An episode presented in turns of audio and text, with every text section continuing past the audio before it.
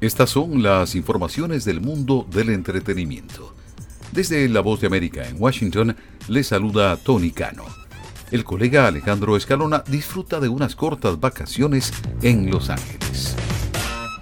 Empezamos con el mundo del cine. Wonka debutó recaudando 39 millones de dólares en los cines de Estados Unidos y Canadá el pasado fin de semana. Esto según estimados difundidos, lo que reveló el poder de la atracción del joven actor Timothy Chalamet.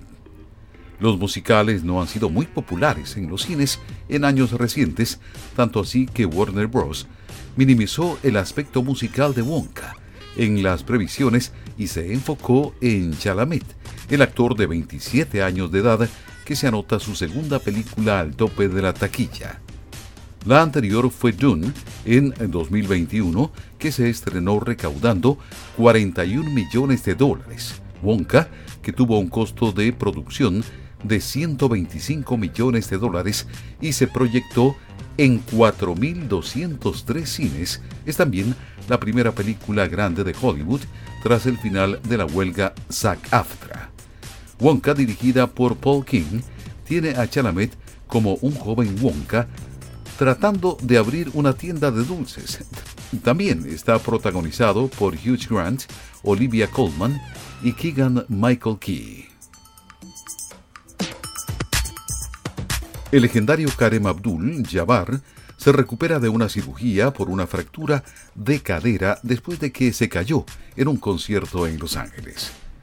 El miembro del Salón de la Fama de la NBA fue operado el pasado domingo, sin complicaciones, informó su socia y vocera Deborah Morales este lunes a The Associated Press. Estará en recuperación durante los próximos meses, escribió Morales vía mensaje de texto.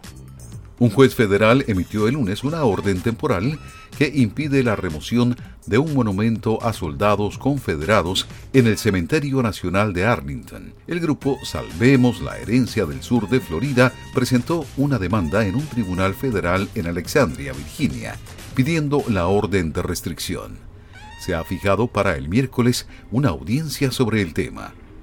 Los obreros habrían empezado a preparar el lugar para retirar el monumento fue entonces cuando el juez emitió su orden, pero la estatua sigue en los predios del cementerio. Richard Hunt, un prolífico artista de Chicago que fue el primer escultor afrodescendiente en recibir una retrospectiva solo en el Museo de Arte Moderno de la ciudad de Nueva York y cuyas obras le valieron elogios de presidentes, falleció. Tenía 88 años de edad. Hunt falleció tranquilamente el pasado fin de semana en su vivienda, según un comunicado colocado en su sitio web. No se especificó la causa de defunción. A lo largo de su carrera, Hunt creó más de 160 obras de exhibición pública que están exhibidas en todo Estados Unidos, incluyendo en bibliotecas y universidades. En Chicago, su obra Flight Forms está en el Aeropuerto Internacional Midway. Hasta aquí la información del mundo del entretenimiento. El colega Alejandro Escalona estará de regreso pronto. Les habló Tony Cano.